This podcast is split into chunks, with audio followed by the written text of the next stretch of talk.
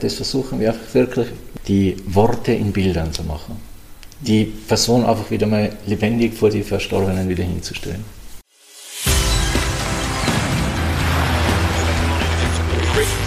Gut zu wissen, der Erklärpodcast der Tiroler Tageszeitung.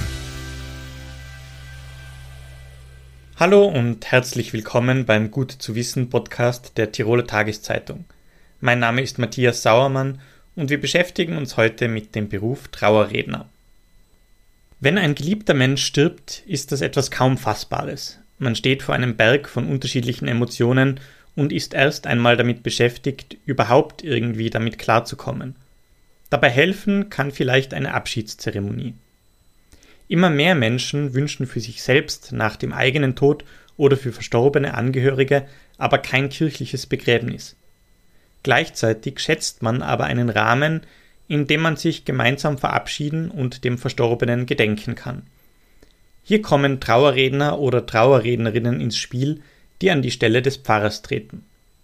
Ich habe mich mit zwei von ihnen unterhalten.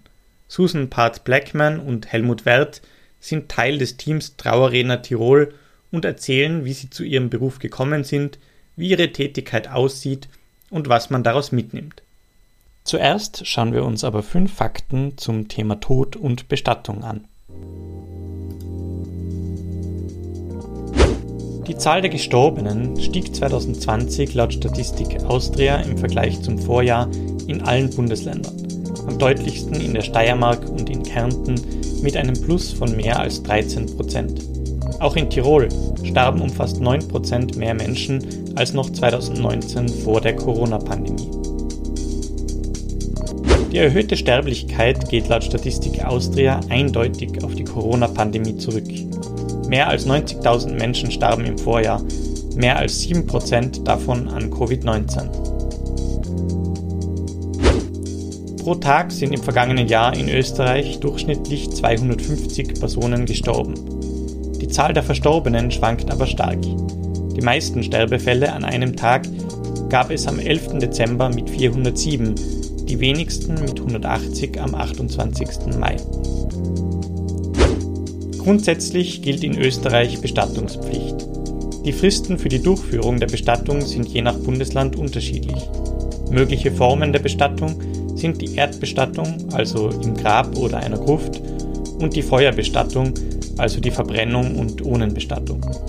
Die Bestattung darf nur in einer genehmigten Bestattungsanlage also in einem Friedhof oder einem Urnenhain, durchgeführt werden. Wer keine klassische Beerdigung oder Beisetzung wünscht, hat vielleicht auch andere Optionen. Auf Wunsch beraten Bestattungsunternehmen auch über mögliche Sonderbestattungsformen, wie zum Beispiel eine Seebestattung. Das ist also eine Bestattung im Meer im Ausland. Solche Sonderbestattungen sind aber nur möglich, wenn keine Bedenken der Gesundheitsbehörde dagegen sprechen, wie das zum Beispiel bei meldepflichtigen übertragbaren Krankheiten der Fall ist.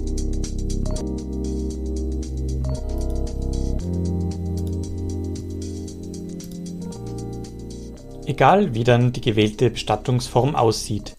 Wenn kein Pfarrer anwesend ist, sind Trauerrednerinnen und Trauerredner vielleicht eine Alternative, um dem Begräbnis dennoch einen feierlichen Rahmen zu geben. Ich habe mich mit Susan Part Blackman und Helmut Werth über ihren Job unterhalten, wie sie dazu gekommen sind, wie sie Trauernde in dieser Phase erleben und was sie daraus gelernt haben. Herzlich willkommen und danke, dass ihr euch Zeit genommen habt. Gerne. Wir bedanken uns für die Einladung. Wie geht es ihr persönlich mit Trauer um?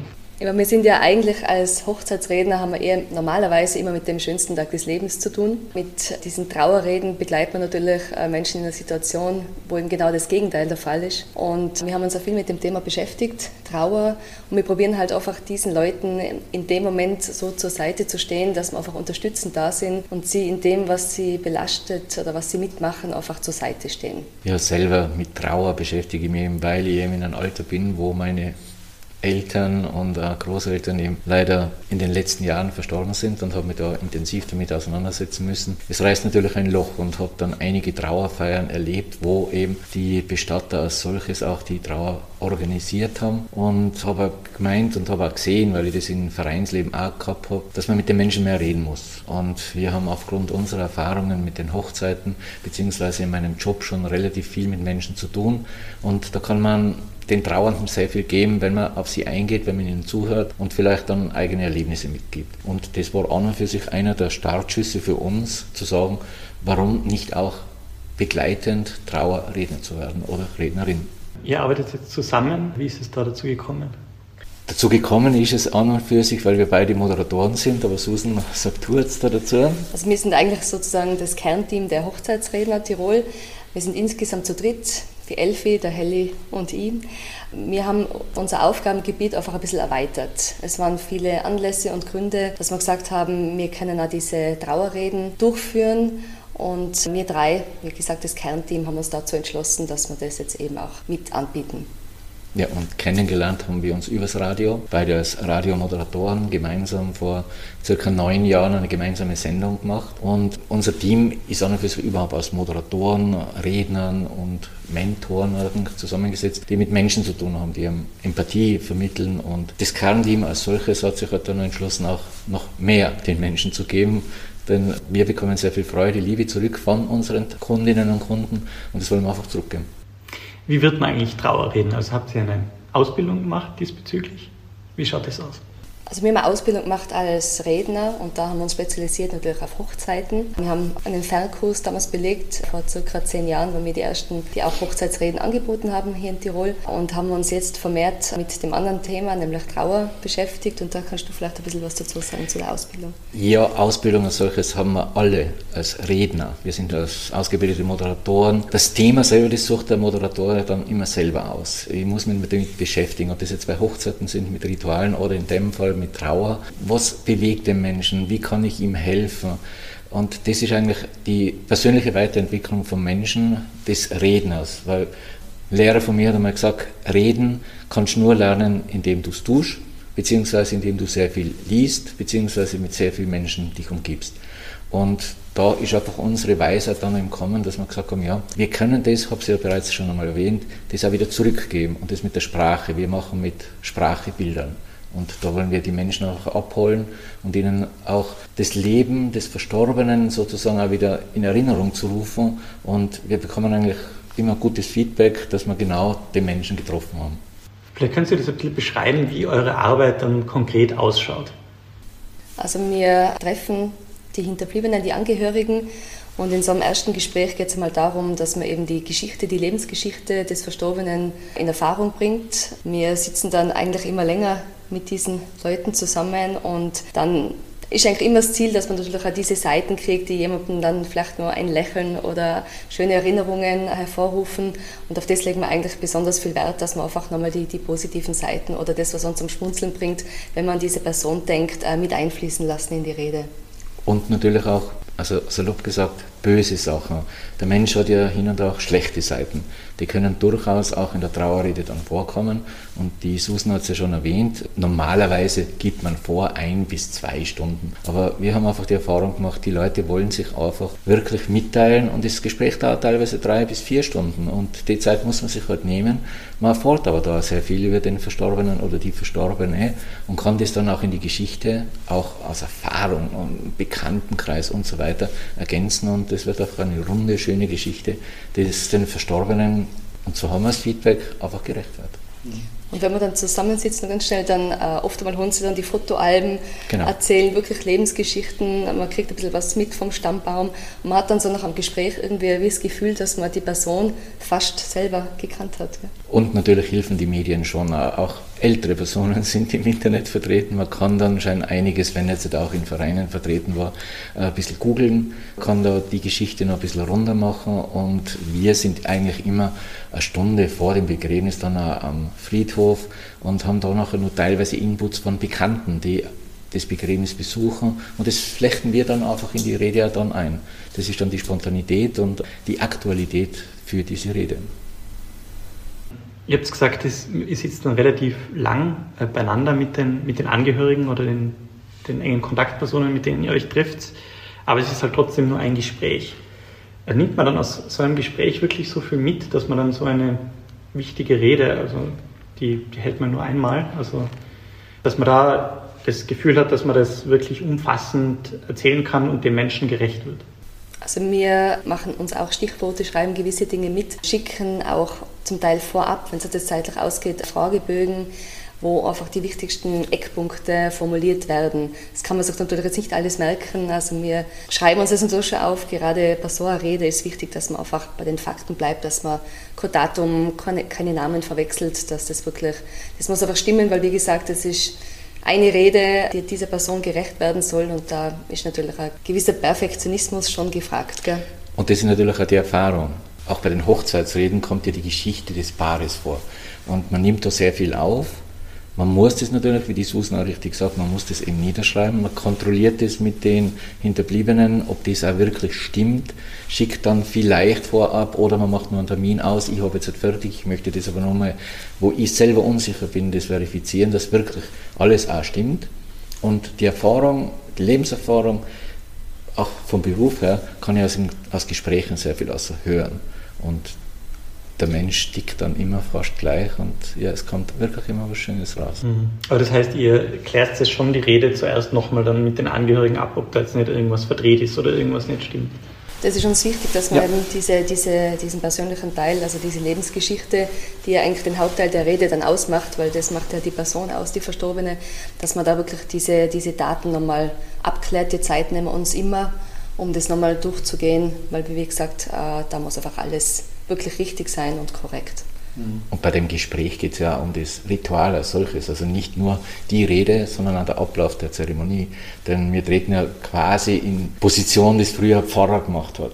Weil wir haben ja freie Zeremonien und auch der Bestatter teilweise, die ja sehr viele dieser Rituale erkennen. Und wir machen sozusagen die Rede plus das äh, ganze Ablauf, der vorab auch schon teilweise besprochen ist. Und wir ergänzen halt mit unserer Erfahrung. Und deswegen dauert es immer ein bisschen länger. Und auch während wir die Rituale besprechen, weil es kann durchaus sein, dass der Verstorbene oder die Verstorbene keine Konfession mehr angehört, aber die Hinterbliebene einfach eine Kirchgängerin ist und dann, ja, wir kennen auch das Vaterunser, dann beten wir halt am Grab auch ein Vaterunser für den Verstorbenen, aber mehr auch für die Hinterbliebenen. Das gibt dem Menschen, der jetzt da am Grab steht, auch sehr viel. Um nochmal zurückzukommen zu dieser Gesprächssituation. Wenn ihr da zu den Menschen geht, wahrscheinlich trefft ihr die zu Hause mhm. meistens, dann wisst ihr ja davor nie, was ist das jetzt für Situation, wie gehen die Leute ähm, mit dem Tod um des Angehörigen oder in welcher Phase sind sie gerade, wie sind sie gerade gestimmt und so. Das ist ja, also stelle ich mir emotional sehr schwierig vor. Wie geht es euch da damit? Man hatte vorab eigentlich immer Telefonat und kann da schon ein bisschen vorfühlen, wie die Hinterbliebenen mit der Sache umgehen. Aber es ist natürlich immer traurig, das kann man jetzt nicht beschönigen, das ist eine Tatsache. Und ja, man muss einfach in dem Moment, ich glaube, zuhören ist eigentlich das Wichtigste. Man kann die Trauer, man kann sie nicht abnehmen, aber man kann vielleicht dadurch, dass man an der Seite steht oder zur Seite steht, kann man dem Hinterbliebenen schon ein bisschen das Gefühl geben, er ist jetzt nicht alleine und würde jetzt eben bei dieser Rede nochmal das herausholen, was einfach den Menschen ausgemacht hat und den Hinterbliebenen auch wichtig ist. Und es ist ja so, dass mehrere Personen anwesend sind. Das ist teilweise die Witwe oder der Witwer plus den Kindern, die ja da sind. Und das sind natürlich die Emotionen. Teilweise sind sie ja schon abgefedert aus Vorgesprächen. Und natürlich kommt im Gespräch wieder die Sensibilität hervor. Aber meistens passieren diese Gespräche dann schon in einem angenehmen und der Zeit, wenn jetzt da irgendwelche sentimentale Anfälle sind, die muss man dem Hinterbliebenen einfach geben. Es ist ja teilweise bei anderen Gesprächen, muss man auch Rücksicht nehmen und das bringt unsere Erfahrung, unsere Professionalität einfach mit, dass wir mit Menschen reden können und auch das Wichtigste, glaube ich, zuhören können. Du hast vorher gesagt, dass man sowohl Lustiges als auch Böses über den Verstorbenen da, da einbringt. Was hast du da genau damit gemeint und wie findet man da diese feine Balance, dass man da nicht irgendwie was Falsches sagt? Ja, zum Beispiel, wenn bei einem Verstorbenen, der hat halt gern auch den Wein getrunken und halt mehrere und er hat sich immer darauf rausgesprochen, dass der Arzt ihm geraten hat, sozusagen äh, ein Achtel Wein hat am Abend vor dem Schlafengehen zu trinken und er hat halt auf seine Gesundheit geachtet und hat halt teilweise zwei oder drei auch im Vorsaal getrunken. Also man muss es halt dann so umschreiben. Mein Papa zum Beispiel hat auch der hat sehr viel gewusst und wenn der Recht gehabt hat, dann hat er Recht gehabt, auch wenn er nicht Recht gehabt hat. Und solche Menschen gibt es aber genug, gerade in äh, unserem Bereich auch. Und das muss man halt dann auch umschreiben, aber das kann man auch sagen. es ist der Mensch gewesen. So hat man ihn gekannt. Und das hat auch Platz. Er war nicht immer nur der feine, der freundliche Vereinsmeier, sondern er war auch durchaus einmal der unangenehme Zeitgenosse. Und das hat in dieser Rede genauso Platz wie eine lustige Geschichte, die er mit seinen Kollegen oder mit seiner Familie erlebt hat.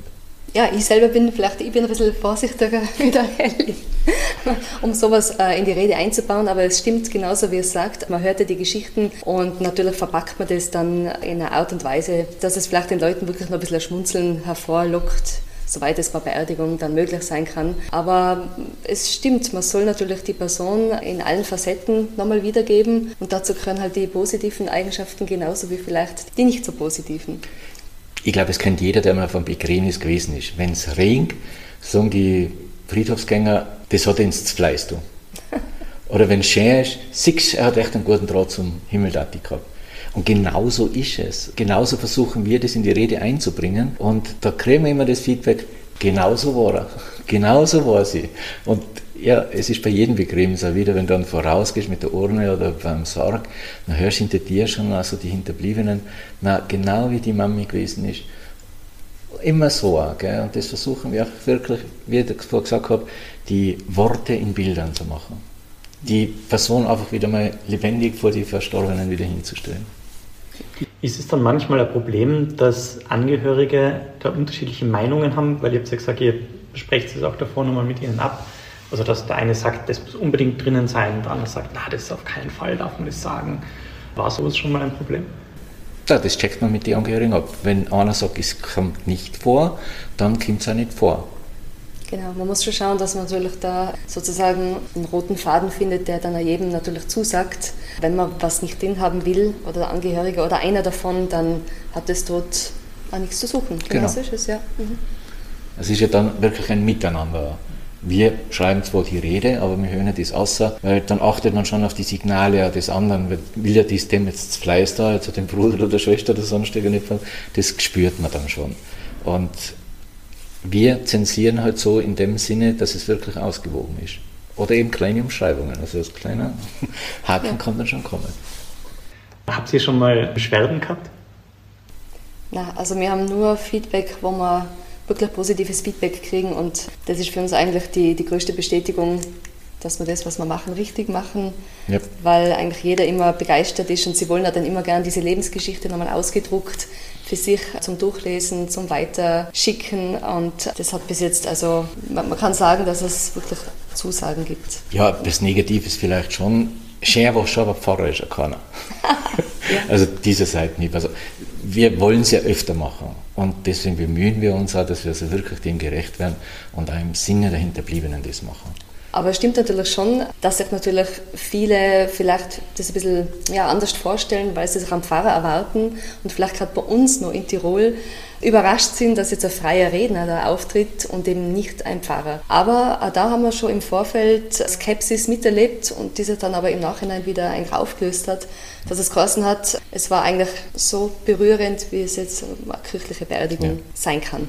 Bei der Trauerfeier, wie ist es dann für euch, wenn ihr da raustretet und dann die Rede haltet über den Verstorbenen, hm, kann man sich da genug abgrenzen oder wie geht man da mit den eigenen Emotionen um? Also ich würde sagen, ja, das gehört natürlich dazu, dass man sich in einer gewissen Weise abgrenzt, ohne weniger empathisch zu sein natürlich. Aber das ist ja vielleicht einfach, dass man das natürlich als professioneller Redner, auch bei den Hochzeiten natürlich, ist man vielleicht schon mal nahe dran, dass man vielleicht eine, eine, Stimmung, ne? genau, eine Träne, in dem Fall eine Freudenträne vielleicht mitvergießen würde. Aber Verabschiedung natürlich im Gegenteil, dass man das dann schon natürlich mitspürt, wie es den Angehörigen geht, aber dann, dass doch so viel Professionalität dabei ist, dass man jetzt nicht mit in Tränen ausbricht. Also so kenne ich das halt. Ja, das ist ja der Anspruch der Angehörigen, deswegen engagieren sie uns ja auch, ja. weil reden kann jeder. Aber in, in diesem emotionalen Zustand ist es dann schon schwierig, auch die richtigen Worte zu finden oder eben, dass man die Stimme nicht verliert. Und das ist dann schon Vorbereitung. Aber das ist dann wieder wirklich das Profitum und das, ja, aber ich muss ehrlich zugestehen, ich habe schon bei einer Trauerfeier hat es mir die Tränen ausgetrieben, weil ich eben den Verstorbenen sehr gut gekannt habe. Und Emotionen braucht man nicht verhüllen. Man sagt einfach, okay, jetzt hat es mich selber. Man schluckt, man hat die Techniker und kann dann weiterreden. Also mir ist schon passiert also, und ich verhehle das auch gar nicht. Das war sicher auch, also ist sicher auch Übung einfach, oder? Also ja. beim ersten Mal noch schwieriger und dann. Na, beim ersten Mal ist es, glaube ich, überhaupt ohne Emotionen. Weil man auch nicht den Kontakt hat zu diesem Verstorbenen oder Verstorbenen. Aber wenn jetzt das eben öfter kommt und wir haben einen sehr großen Bekanntenkreis und es eben das passiert, dass ein Bekannter dabei gewesen ist und dann erinnert man sich dran gell? und das ist ja da passiert. Aber sonst ist es wirklich Übung, Stimme zu stützen und das auch auszublenden. Damit unsere Zuhörer da eine Vorstellung davon haben, wie viel verlangt sie da so für eine Rede und das Gespräch davor? Also unsere Gage beträgt 350 Euro. Man hat ein Vorgespräch dabei, die Durchführung der Rede und wie gesagt, wir drucken dann auch gerne diesen Lebenslauf in ansehnlicher Form aus und geben das dann aus. Und wenn ein zweites Gespräch gewünscht wird, auch, weil es soll passen.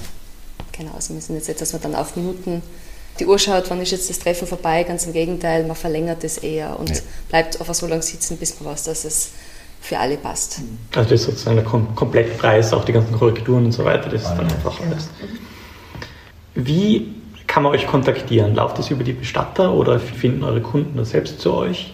Unterschiedlich, also natürlich über die Bestatter, die uns auch zum Teil empfehlen oder eben über unsere Homepage kriegen wir sehr viele Anfragen, dass Leute das wirklich googeln, weil es so ein großes Angebot gibt es bei uns jetzt nicht, haben wir festgestellt. Ja. Und einfach dann direkt mit uns in Verbindung setzen. Diese zwei Varianten gibt es. Oder eben aus dem Bekanntenkreis, weil sie wissen, dass wir Redner sind. Und, und Propaganda und sozusagen. Propaganda. Mhm. Ihr seid aber in ganz Tirol aktiv. Mhm. Ja. Was würdet ihr sagen, habt ihr durch eure Tätigkeit für den Umgang mit Trauer gelernt? Man setzt sich mit dem Tod auch mehr auseinander. Man verliert also wirklich die Angst, weil man auch mit diesen Menschen sich auseinandersetzt, die eigentlich auch den Tod des Verstorbenen oder der Verstorbenen beschreiben und man da auch nachher das selber das repliziert, wie sind deine eigenen Verwandten. Und man kann einfach auch dann aus diesen Menschen, die jetzt wirklich auch schon teilweise älter sind wie wir, sehr viel lernen, wie sie damit umgehen beziehungsweise das kriegst du dann auch mit und du gehst ganz locker eigentlich auch damit um und verlierst schon die Angst vor dem Tod. Es ist einfach, ja, es ist das Dasein, wir genießen es, wir genießen es, dass wir das zurückgeben können, was wir gelernt haben und können Freude verbreiten. Das stärkt uns und ja, ich kann einfach eigentlich seitdem wir das machen, also intensiv auch machen, einfach auch ein bisschen ruhiger schlafen, sage ich mal. Ich bin eher so, dass ich mir eher eingelesen habe in verschiedene Richtungen und Seiten und ja, einfach einmal die ganzen verschiedenen Meinungen und vielleicht die verschiedenen Glaubensrichtungen mir ein bisschen durchgelesen habe. Und man probiert halt einfach den Angehörigen da zu verstehen. Das war mir immer wichtig. Ja, das habe ich schon in der Schulzeit immer gemacht, mit verschiedenen Religionen beschäftigt als solches und auch schon die Vergleiche angestellt. Also ich war ein sehr kritischer Schüler. Ich habe schon in der dritten Klasse Hauptschule meinem Religionsprofessor mal die Frage gestellt, warum wir lernen, dass die Ägypter Götzen anbeten und wir beten das Kreuz an, das ja auch nur ein Symbol ist. Also ja, die Antwort war für mich dann nicht so befriedigend, deswegen habe ich mich mit mehr Religionen auseinandergesetzt. Und ja, es ist der Glaube, es muss ja nicht der Gott sein, es muss auch der Glaube ans Universum jetzt vielleicht sein oder der Glaube, dass es etwas Höheres gibt. Und das haben wir, glaube ich, beide und auch die Elfi und wir können das einfach auch den Menschen wiedergeben. Deswegen habe ich gesagt, wir können das Vaterunser, wir wissen auch, wie man es interpretiert und können das auch für die Leute, mit den Leuten beten und es gibt sehr vielen einfach auch ein bisschen Sicherheit. Wir können aber, aber andere Sachen. Es ist natürlich auch so, dass es Hinterbliebene gibt, gerade die uns natürlich kontaktieren, die jetzt im Glauben wirklich überhaupt nichts zu tun haben wollen. Und die akzeptieren eigentlich mehr so, gibt mir vor eher noch die Tatsache, dass das was leben und jetzt ist aus. Die erwarten sich keinen Himmel und kein irgendwie Leben nach dem Tod. Und das ist natürlich genauso, oder wenn ich halt die Erfahrung mache, die sind zum Teil auch sehr zufrieden mit der Tatsache, die vielleicht mehr nur das Leben leben und sozusagen für sich wissen, danach gibt es nichts mehr. Und ja, die das auf einer gewissen, einfach in einer gewissen Art und Weise ja, uns daran teilhaben lassen. Ja. Also dass es irgendwie zu einer intensiveren Form führt, das Leben zu führen. Ja, genau. genau. Mhm. Genieße den Tag. Mhm. Auch in der Schule gelernt. Carpe diem. Genau. Ja, das war trotzdem mal einfach so ein Spruch gell, in Latein. Äh, richtig leben gelernt habe ich eigentlich erst später. Also wirklich den Tag genießen, sei heute und was ist morgen, was war gestern. Ja, mein. Wie ihr schon gesagt habt, habt ihr durch eure Tätigkeit schon sehr viel gesehen und sehr viel erlebt, eben in, in Kontakt mit den Angehörigen. Gibt es noch was, was ihr Trauernden mitgeben würdet aus eurer Erfahrung? Ratschläge geben, interpretiert schon schlagen. Und schlagen tun wir nicht gern. Wir lernen von den Hinterbliebenen, geben ihnen einfach unsere Ohren und unser Gefühl und äh, einfach das Wissen, dass jemand da ist, wo vielleicht jemand wieder neu ins Leben getreten ist, mit dem man noch reden kann. Aber sonst, glaube ich, maße ich mir das nicht an, irgendjemanden das auch etwas anderes mitzugeben. Also das kommt von der Person dann selber. Ich kann nur sagen, willkommen, aber mehr dann nicht. Man kann wirklich keine Ratschläge geben. Man kann keine Zitate jetzt in dem Sinn natürlich in die Rede einbauen, aber diesen Hinterbliebenen sagen, weil in dem Moment ist einfach die Trauer vorrangig. Aber wenn eine gewisse Zeit vergangen ist, dann rufe ich gerne mal nach oder schreibe WhatsApp, je nachdem, wie ich mit denen in Kontakt war und erkundige mich eigentlich nur, wie es ihnen jetzt geht. Weil man kann, man kann die Trauer sowieso nicht irgendwie da abnehmen, aber vielleicht, wenn, man, wenn sie wissen, einen Monat später kriegen sie von mir eine Nachricht wo es mich einfach interessiert, wie es ihnen geht, ja, vielleicht denke ich mal, freut sie das ganz einfach. Und das probiere ich eigentlich, dass ich das immer mache. Ja, dann danke für eure Zeit. Ja, wir bedanken Gerne. uns für die Einladung. Danke. Danke auch. Damit haben wir einen kleinen Einblick in die Arbeit von Trauerrednern bekommen. Ich hoffe, dass ihr auch diesmal etwas habt mitnehmen können. Wenn es euch gefallen hat, freuen wir uns natürlich über ein Like oder eine Bewertung beim Podcast-Anbieter eurer Wahl. Vielen Dank fürs Zuhören und bis zum nächsten Mal. Das war Gut zu wissen, der Erklärpodcast der Tiroler Tageszeitung.